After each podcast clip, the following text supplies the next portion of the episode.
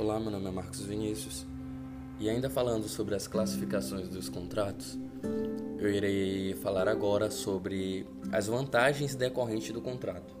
Dentro dessas vantagens, existe dois tipos de contrato, que é o contrato oneroso e o contrato gratuito. O contrato oneroso ele traz a vantagem para ambos os contratantes, pois sofrem um mencionado sacrifício patrimonial. Dois contratantes eles assumem deveres obrigacionais, é, havendo o direito de exigir. E dentro do contrato gratuito, ele vai trazer a vantagem para apenas uma das partes, proporcionando à outra parte é, uma vantagem sem qualquer contraprestação.